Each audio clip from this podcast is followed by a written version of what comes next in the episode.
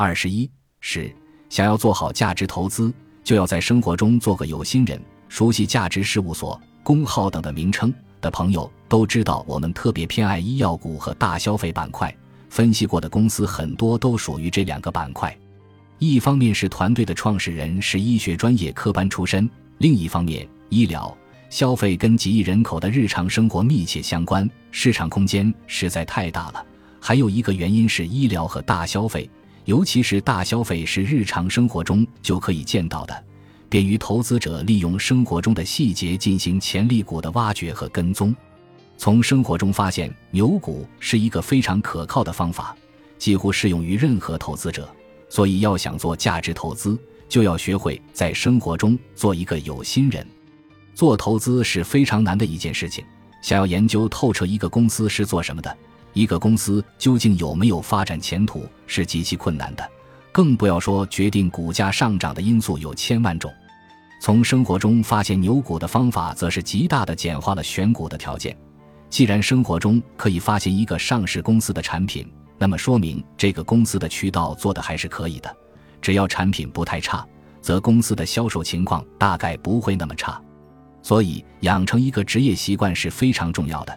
假如在商场中经常看到某个品牌大卖，甚至供不应求，就可以了解一下品牌背后是不是有一家上市公司，或者跟上市公司有什么关系。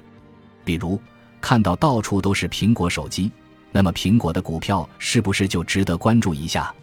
看到超市里铺天盖地的蒙牛和伊利的广告，是不是也可以关注一下这两个公司的股票？有段时间鸡尾酒非常流行，商场里面和电视里面广告也很多。那么生产鸡尾酒的公司百润股份是不是就值得关注一下？公认茅台是好酒，多少人想买茅台却买不到，还有很多专门囤茅台酒等着升值的。此时茅台就具有了金融属性。那么是不是就可以考虑购买贵州茅台的股票？数一数小区里面空调哪个品牌最多？是不是可以考虑买对应的上市公司购股票？看看家里用的哪个公司的家电比较多？是不是也可以考虑？王者荣耀和微信各种火爆，腾讯是不是可以考虑？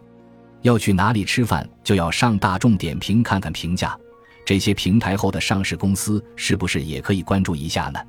一种商品。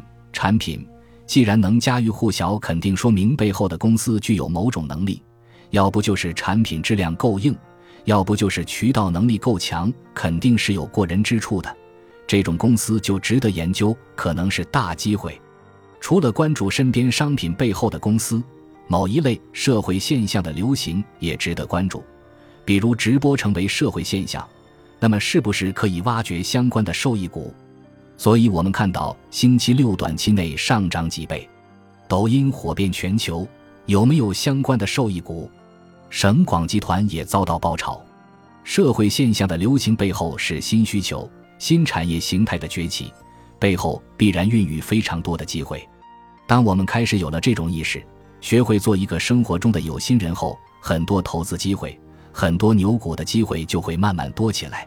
剩下的就是如何去查找流行产品现象背后的上市公司，这就需要一些工具和技巧。最直接的方法当然是查看产品包装背后的公司是不是上市公司，比如用搜索引擎，利用关键词“成成家股价”“成成家上市公司”，一般都可以搜出来。如果产品背后的公司不是上市公司，则可以通过天眼查、企查查之类的公司查询平台。做股权穿透查询，看看有没有上市公司直接或者间接的投资了它。